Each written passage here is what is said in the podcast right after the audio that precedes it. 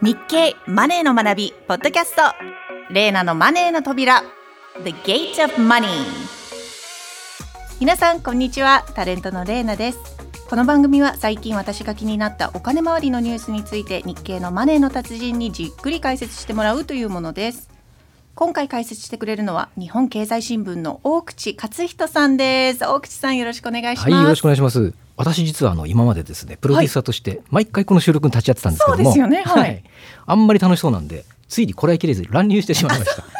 はい、もうあのなんせ名前が大口なんで、はい。もう喋るのが大好きなんですよね。はい、そんな感じは、はい、はい。初回からしていました。あの日本語でこう大口って言いますとね、はい。大口を叩くっていうとホラを吹くとか、はったりをかますとかで、まあ、大げさなことを言うって意味なんですけど、はい英語のビッグマウスは調べてみるとまたちょっとニュアンスが違うみたいですね。まあ、でも口がこう軽くて何でもこう喋ってしまう人みたいなニュアンスですか。ねビッグマウスは。いずれにせよろくな意味じゃないですね。そんなことないですよ。悪気はないんですよね。はいえだと思います。あの今日はあのそんなおしゃべりの私が解説いたします。はい、お願いします。えーそれとですね私趣味はですねえー漫画楽器いじりネクタイ集め大型バイク昭和歌謡ですね。めっちゃしゃばりますよ。はい 聞かれる前に趣味もね、自ら話してくれるんですね。はいまあ一人でいる時は私も静かなんですけど当たねり。前ですよ。怖いですよ。は一人でいて。と、ね。はい漫才はこの辺にいたしまして え今日のテーマですね、はいえっ、とふるさと納税ってことで用意したんですよ。ふるさと納税、はい。、はいい、日本のふるさと納税についてどの程度ご存知ですか？や、結構過去に調べてはいるんですよね。知り合いとかもほとんどもうやっている人も、はいが多いのえで。調べてみるもののちょっとアメリカ人はいの私からするとちょっと馴染みのない制度なので、まだまだ試してはいないですね。これあのやっぱり世界で見ても珍しい制度らしくて、はい私あのイギリスのですねエコノミスト誌に取材されたことがあるんですが、はい結局イギリス人にはよく分からなかったみたいですね。いや本当そうなんですよアメリカ人からすると、あの何これっていうような制度だと思うのでねまあ、名前からするとそんな難しい制度にも思えないんですけどね。そうですね。じゃあまずあのふるさと納税の成り立ちから見ていきましょうか。ふるさと納税はですね2008年からある制度なんですけども、はい盛り上がったのはそうですね2013年ぐらいからですかあね。そうなんですね。はい。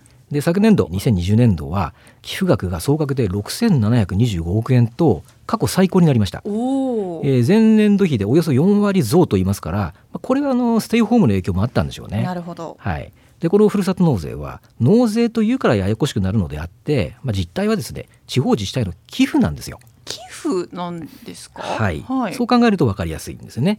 でただその寄付をしても自分が出した額のほとんどが戻ってくるのとそれから出した額に応じて返礼品といって自治体からお礼の品がもらえるのが、まあ、外国人から見ると怖いっていう感じなんでしょうね。そうですね。寄付って私の中でこう無償でこうね、はい。あの提供するようなイメージがあるのでこうリターンがあるってことですよね。はい。うん。あの寄付額にはですねその人の年収とか家族構成に応じていくらまでっていう上限額があるんですよ。はい。でその範囲内であれば実際に持ち出しになる額は2000円。はい。で差額は後日所得税や住民税が安くなるという形で返ってくるんですね。で総務省のサイトで上限額の目安を見ると独身または共働きの世帯で本人の給与収入、まあ、これはあの額面ですねいわゆる、これが500万円の場合は6万1000円まで寄付できるんですよ。えー、とこの場合は6万1000円寄付しても2000円を引いた5万9000円が後で返ってくるということなんですか、そうなんですやっぱちょっと不思議ですよね。不思議ですね。はい、で私はあの最初に聞いた時に本当にそういう仕組みなのと何度も確認しましたもん。でその上さらに返礼品としてはい。地方の特産品、まあ主に高級食材ですね。それがもらえちゃうわけですから。高級食材と言いますと？えっとね人気があるのはカニ牛肉いいウニあ。イクラうなぎあ あとあの高級フルーツとかですかあメね。ロンとか。はい。あの食べてみたいけど自分で買うのはちょっとっていうクラスの品物を送っていただくっていうのが多いようですね。はあのただ一度食べてみたら気に入ってその食材をずっとその後もネット通販で買ってるって話もよく聞きますから、まあ、味のショーケースとして地域の活性化にも役立ってると思うんですよ。なるほど、まあ、い自分からこう自ら買う買うほどでもないけどちょっと興味そあるうなっていうものをちょっと試してみて食べてみてよかったらちょっと顧客化につながるっていうっていうことですね。あいいですねはい。で実際の寄付はですね自治体と直接やり取りするわけじゃなくて、はいふるさと納税のポータルサイトを使って行うんですね。うんうん。えー有名どころだとふるさとチョイス、はい。ふるなび、はい。さとふる、楽天ふるさと納税。はい。などいろいろあるんですけども、もうこれね画面を見てるだけであのよだれが出ちゃいます。あわかります。私いくつか見たことあります。ご覧になったんですね。はい、はいもう、はい。美味しそうですよね。なるほど。ね、でもちろん高級食材に限らず、はい。例えばあの牛肉の切り落とし 1kg とかですね、豚肉 3.6kg セットとか、うん。あの米 15kg とかですね最近では結構あの安くて量の多い返礼品も増えてるんですよね。なるほど。で特にあの米なんか毎日食べるわけですから家計の節約に大いに役立つわけですね。確かにそうですね、はい。大口さん自身はどんな使い方をされてるんですか？私ですか、はい、私はあのマニアックな性格なので 食材ではなくて。食材ではなく？はい、えーっとモバイルバッテリーとかですね。モバイルバッテリー？あのギターのエフェクター、はい。音を変えるやつですね。それからハードディスク。はい。あと布団乾燥機など。まあ電気製品をもらうことが多いですかね。ガジェット系なんですね、はい、あの一回食材をもらったこともあるんですけど一度に結構な量が来るんですよ。そうしますと冷蔵庫に入りきらないって妻に怒られたので、まあ、最近はそんな感じですかねこ。れあれあるあるですよねよく聞きますそうなんですよね。であのポータルサイトでは老舗のあのふるさとチョイスが、まあ、食材に強くてフルナビが電気製品に強いといった特色があるんで、まあその辺も使い分けてますけどね。そ。んなのがあるんだ、はい、ちなみに名前はふるさと納税なんですがこう、はい。なんでしょう子供の頃に住んでいたとか自分に関係あるところにしか寄付できないんですか？今住んでいるところにも寄付できます、はい、えっ、とね寄付する先は全く任意でして、はい。ふるさとでなければいけないといった制限はありません。それから今住んでる自治体にも寄付できますけど、その場合は通常返礼品はもらえないんですね。そうなんですね、はい。でも何ももらえないのにわざわざ寄付をするというのもこれまでの話の流れからするとちょっと不思議な気もしますね、いやそれね非常に良い質問でしてというのはふるさと納税は単に返礼品がもらえるお得な制度なんじゃなくてですね、はいもっと大きな意味があるからなんですよ。はいで一つがさっき話したあの地域の活性化ですよね。でもう一つが税金の使い道を自分で指定できるってことなんですよ。おおどういうことですか、はい、あの税金って普通、まあ、国とか住んでる自治体に、まあ、自動的に徴収される形であって、はい。何に使うかなって指定できないですよね。うんでもふるさと納税の場合は〇〇町の子どもの教育のために図書館を作るとかですね、うんうんうん。〇〇村の老朽した道路や橋を補修するとかですね。うん。寄付金の使い方を自分で指定できるんですよ。だから申し込み画面には返礼品は辞退するという選択肢もちゃんとあるんですね。あそうなんですね。でしたらこう返礼品欲しさに寄付する人だけではないんですね。です。いや確かにアメリカ人から見てもかなりユニークな制度だと思うんですが、はちなみに何か問題点などはないんですか？実はですねこれも結構あるんですね。でまず自治体にとっては財源の流出っていうのが大きいんですよ。はい。まあ、あのふるさと納税は全体的に見ると都市の住民が地方特産品が欲しいので地方自治体に寄付するというまあ構図なんですね。はいそうすると都市の側から見ると本来入るべき税収入がうん他の自治体に流出していることになると。なるほどでつまり本来は自分の住んでる市区町村の道路を直したりゴミ収集とか図書館の管理なんかに使われる税金が住民がふるさと納税をすればするほど減ってしまうということなんですよあーそれね。はさすがに困りますよね、はい、なので、まあ、ふるさと納税は良くない制度なんだと私は使わないっていう人もいるんですが、はい。ただこれもまたちょっと早とちりでしてねうんうん。あのこういう形でこう税収入が減って地域のサービスが低下するとしたら国も放置はできませんよね。あそこでこの減収分の75%は地方交付税として国が自治体に補填しているんですよ。ーはい、はいまあ、ここまではちょっと知らない人が多いと思うんですけどね。あ知らない人が多いんですね。はいああ、4分の3は国がカバーしてくれると、はいこう税収の減少が即治安の悪化や地域サービスの低下に直結するわけではないんですね。すねちょっと安心しました。はい、あのただですね、はいこの地方交付税ってもともと税収が多い豊かな自治体は受け取れないんですよ。例えば東京23区とか川崎市が代表例ですうね。んなのでよくあの、まあ、新聞なんかにも税収の減ったり自自治体ランキングって出てますけど、はい。まあ、直近だと東京都世田谷区が57億あ港区が38億あ、はい。江東区が32億などと報じられてますよね。うんまあ、これらの自治体にとっては非常に頭の痛い問題でしょうね。なるほどで。それともう一つ一時はですね返礼品競争という問題もありました。ああ、これ一部の自治体が豪華な返礼品ではいものすごい額を集めていたという話でした。そうですねその話です。でその反省をもとに今ではあの地場の特産品に限るとあか、はい。返礼品の額は寄付金の3割までといったルールができたんですね。でもそれまではその地域に全く関係のない缶ビールとかですね、まあ、みんな欲しいじゃないですか。なるほど。はい、それから換金しやすいアマゾンギフト券を返礼品にしたり、あるいはですね寄付金の6割9割といった返礼品を、えー送る自治体もあったんですね。この割合のことを、まあ、還元率っていうんですけども総務省の調べでは今でも還元率が50%以上になっちゃってる自治体が176もあるそうです。ああでも返礼品の額は寄付額の3割までという目安ができたのであればそれを守ってもらわないと不公平ですよね。そうですねただですねここでちょっとこう視野を広げたいのはあの都会の百貨店で買うとお高い食材とかフルーツもね、はい、地方、まあ、その産地に行くと驚くほど格安で調達できるってことなんですよ。うんうん、私はあの新潟の農村の出身なんですけども夏になるとどこの家でもメロンとかスイカが食べきれないほど取れるんですよね。なんでお裾分けで黙って近所の家の玄関先に置いていくんですよ。そうですね。そうなんですででも自分家でもスイカ作ってますから 夏休みになると朝毎日玄関にスイカの山ができているっていうね。えー食べきれないスイカの山私スイカ大好きなんで羨ましいです。そうでしたか。まあそういうところならスイカは安く調達できますよね。そうですね。まあこれは例ですけども、はい。それからあと昨年はあの新型コロナの影響で消費が落ち込んで出荷できないしたくてもできない農作物や海産物がすごく安く売られてましたよね。はい。であのフェイスブックなんかでももう捨て値でいいから買って産地を助けてくださいというのをしばしば見ました。いましたね。はい、でそういう時期だとすれば、まあ、例年と同じ1万円の寄付でも例年の2倍の量が届くこともあるでしょう。んで去年みたいな緊急事態ではねふるさと納税があって救われた産地も多かったと思うんですね。うんなるほどだからあの私に言わせれば還元率3割にこだわるのはそんなに意味がなくてですね、財源の流出が問題なんだったらむしろ納税者1人当たり50万円までしか寄付できないなど寄付額の方にキャップをはめればいいと思うんですね。で今の制度では1000万円でも2000万円でも青天井で寄付できるのであー。大額納税者ほど有利になっているという批判は、まあ、本当その通りなんですよ。なるほどです。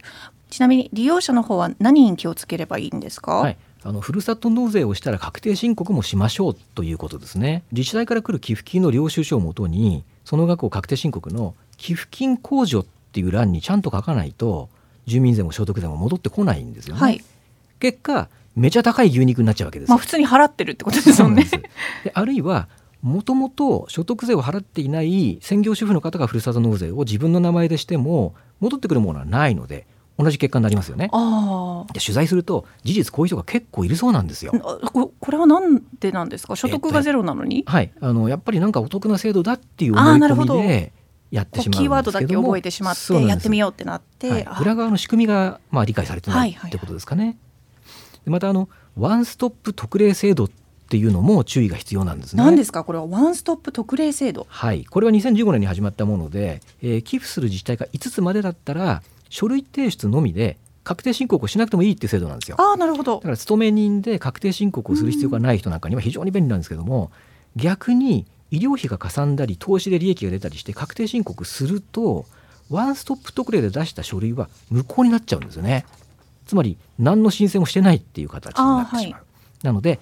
ふるさと納税をよくする人は面倒くさがらずに確定申告しちゃった方が安全なんですね。ん。でもう一つ。はい。たまにですね寄付してから何日も経ったのに返礼品が届かないとかって怒ってあの ネットに書き込みをする人がいるんですけどこれはねふるさと納税をネット通販と勘違いしちゃいけませんよね。はい。あくまでお礼の品なので。そうですよね。普通の買い物とちょっと違うんですもんね、まあ本来の目的を考えましょうということですね。そうですね。最後にふるさと納税の最近の傾向などありますか？はい、あの最近はですね観光客の誘致まで視野に入れたお。その地方に行かないと使えない体験型。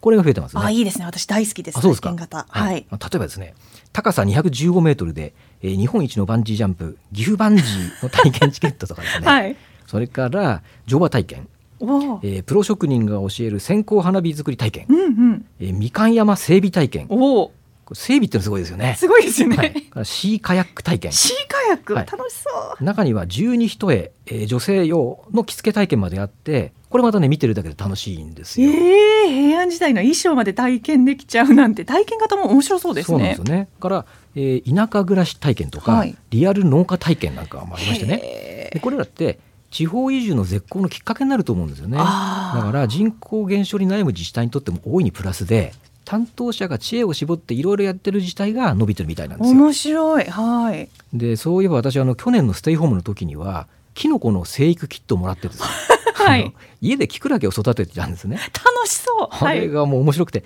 成長も早いし当たり前ですけど今ここにできてるもんなんで、はい。取って食べたら超新鮮なわけですよ。はい。もう美味しくて。でまた頼みたいと思ってるんですよね。こういうのもまあ一種の体験型でしょうね。いいですねでそしてもう一つ最近ではですね災害支援にもこの仕組みが使われるようになってるんですね。はいまあ涙が出るような話なんですけども、うんえー近年はまあ地震とか豪雨による水災なんかで自然災害が増えてますよね。はい、で何か起きるとすぐにこのポータルサイトの方で、えー令和3年9月豪雨の支援みたいな形で受付の窓口が作られるんですよ。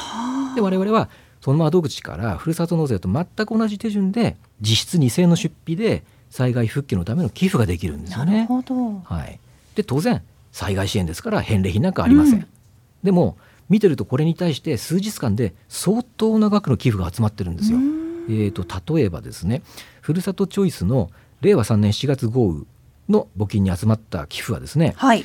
全部で1万2771件総額はなんと2億4400万円ですよ。2億4400万円。いや他のポータルサイトにも同様の仕組みがあるのでしょうから、い全体ではかなりの額が直接被災地に届くことになりますよね。ねいやこれは知りませんでした。ね、なんかあの日本も捨てたもんじゃないっつってこう目頭が熱くなりますよねはい。でもっと言えば最近はあのガバメントクラウドファンディング、はいえー GCF っていうのもありましてね GCF はい、これは自治体がそれぞれの課題解決のために具体的な使い道と目標額を掲げてクラウドファンディングをやってるんですよ。はでそれにもふるさと納税のサイトから寄付できるんですあ、なね。るほど。えー例えばですね埼玉市立病院のドクターカー事業。罪のない動物の殺処分ゼロを目指す事業、えー厳しい家庭環境にある子どもたちに食事を届ける子ども宅食事業などもう日本のさまざまな課題解決のために直接寄付ができるんですよね。いやー子供の食事もそうですが動物の殺処分はとりわけもう胸が痛みますから、はいポータルサイトから手軽に寄付ができるのは素晴らしい仕組みですね。そうなんですよねで最近はあの寄付金の支払いも、まあ、クレジットカードとか銀行振込だけじゃなくて、はいサイトによっては楽天ペイ出た D 払い、はい、ペイパルなどいろんな決済手段が選べますし、中にあのアマゾンギフト券の残高で支払えるなんてとこもあるんですね。そうなんですねこれもポータルサイトによるんですかえね。そうなんですね。うんうんで、まあ、私のここまでの結論としてはふるさと納税というのは良い面悪い面が複雑に絡み合った制度だと思ってるんです。うんうん一納税者としては家計の節約になるわけでしょ？はい。それから被災地支援なんかもできるから、まあ、使わない手はないんですよね。うんで国の制度としてある以上使うことが悪いわけでもないと。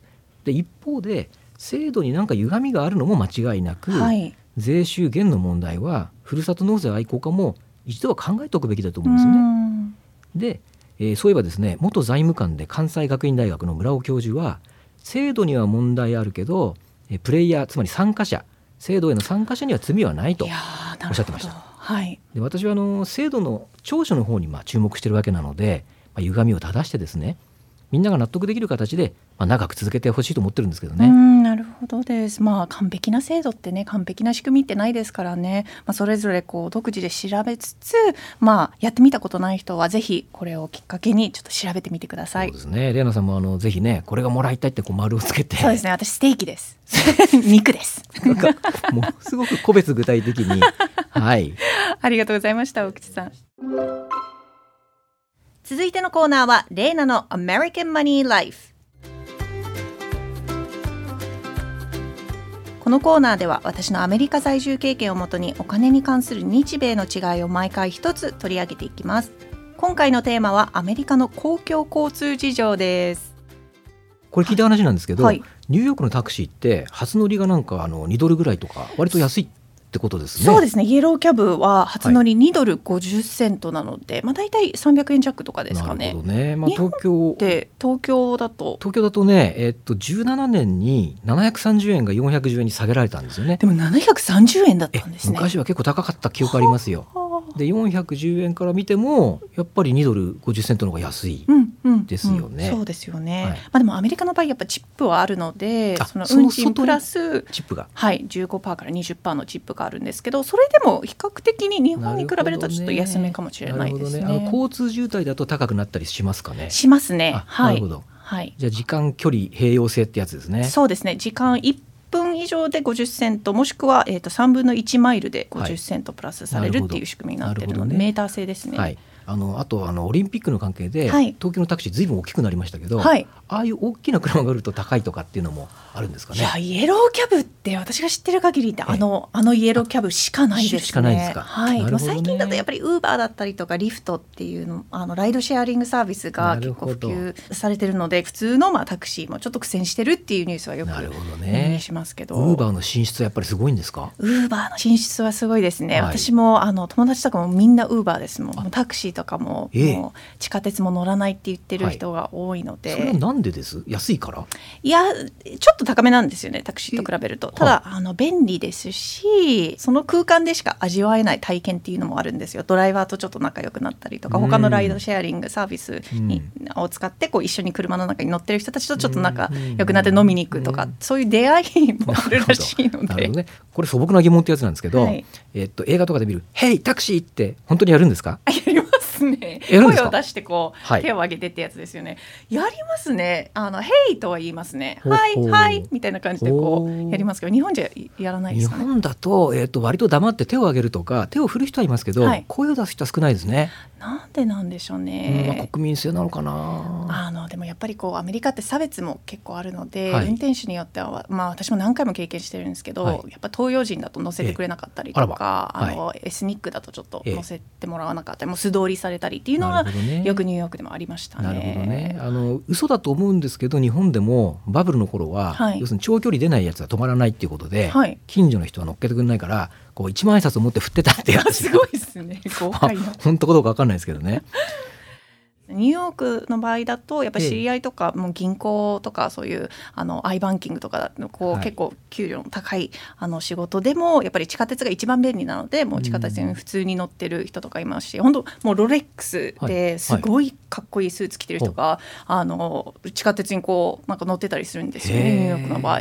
高い安いじゃなくて利便性で地下鉄の方がいいからそうですね。高額所得でもそういう通勤をしてるわけニューヨークは地ですね。下鉄便利ですからね。80年代とか90年代とか私の両親がまだ、うん。あのこうまあ、ニューヨークエリアに住んでたんですけどやっぱすごいもう治安も悪くて、はい。あのまあ、グラフィティだったりとか、はい落書きもすごい多くて汚くて、はい。地下鉄は絶対乗るなって言われてたのが、はい。今だとだいぶ治安も良くなあって普通にねもう観光客の方でも安心して乗れるようになってるんですけど。なるほどね。はい、よくあの割れ窓理論で使われるやつですよね。な何何理論割れ窓理論って言って、はいえっ、と学校の校舎とかを子供がこう、えー校内暴力とかで壊しちゃっても、はそのまんまにしといたら壊していいんだってことになってみんなやり出すじゃないですか。割れた窓は放置しとかないでニューヨークの地下鉄の落書きは消して、はい。きれいにしとかないとまた書く人が出てくるよっていう、はい、もう日本と比べてしまうと、やっぱりちょっと汚いなって思う部分もありますし、うんね。やっぱ深夜とか気をつけた方がいいですね。あのはいなるほど。深夜はだいたい警官が乗ってるんですけど、はい。あのちゃんと見回りはするんですけどやっぱりちょっと犯罪率が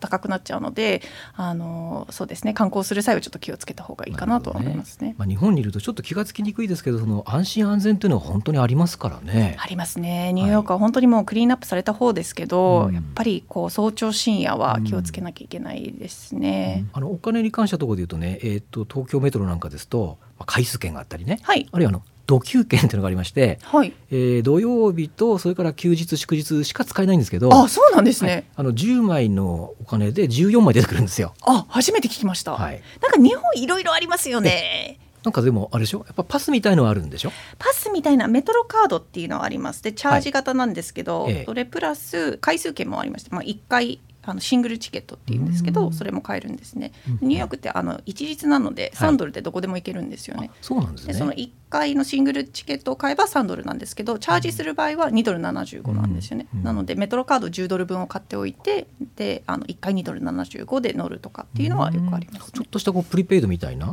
そうですね。ちょっとしたプリペイドです。公共交通だけで見てもだいぶ違いますね。いやーだいぶ違いますしやっぱ日本と比較してしまうと日本の方が優れてるなと思いますね。あそうですか。アメリカの地下鉄とかもうすぐ遅れるんで、うん全然当てにならないんですよ時間とかなのでこうゆとり持って行動しないとあの絶対遅れますそこはきっちりしてますよね。日本は。本当そこ素晴らしいと思うんですよね。うんはい。あの新幹線なんかでもね、うん大きな事故を起こしたことが一度もないし、はいほとんど遅れない。はい。はい。アメリカの場合、まあ新幹線はないんですけど、はい。アムトラックっていう、はい。こうはい。全米を横断するような主はい。要都市をこう全部通過するような、はい。そのあの仕組みはあるんですけど、ええ。もう事故も多いですし、はい。脱線事故がすごい多いんですよね。アムトラックええこれはまずいですね。あとすごいもうよく遅れるんですよこれも。はい。なるほど。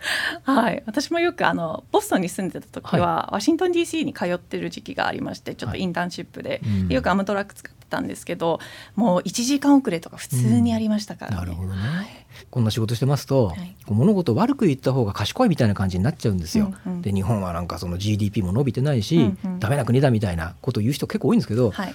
こういろいろとレナさん通じてアメリカの話を聞いてるといや日本いい国だよねって。いやでも日本の方って私本当にあの初めて来てあの衝撃的だったのは悲観的な方多いですよね、はい、日本に対して。はいでアメリカ人って楽観的なのでアメリカナンバーワンみたいな感じでそのなんてっていうこう謙虚さなのか、うん、それともまあでももうちょっとポジティブに捉えてもいいんじゃないのかな、うん、日本ってすごいもう本当に素晴らしい国だと思うので、はい、なるほど。アメリカから見てもそう見えるわけですね。いや思います思います。特にこういう交通機関に関しては日本の方が優れてますね、はい、自信を持ちましょう。今回のマネーの扉はふるさと納税についてお届けしましたさて日経電子版のマネーの学びでは毎回資産形成に関する記事を数多く取り上げています日経電子版のトップ画面一番上の真ん中あたりにあるマネーの学びというタブをクリックして入ってください。はい、えー、マネーの学びではですね、これから資産を増やしたいという20代から40代の皆さんに向けた記事を多数用意しています。ぜひ紙面もご覧ください。10月23日付日本経済新聞長官マネーの学び面のトップストーリーは、まあ、今回とも関係ありますけどね、ふるさと納税駆け込み注意、正しく手続きを。えー、それから日経ベリタス10月24日号のカバーストーリーは変わる年金変わる人生、えー、日経マネー12月号の特集はここから上がる日本株米国株です。株媒体も合わせてよろしくお願いします。大口さん今日はありがとうございました。こちらこそありがとうございました。ではレーナのマネーの扉次回もお楽しみに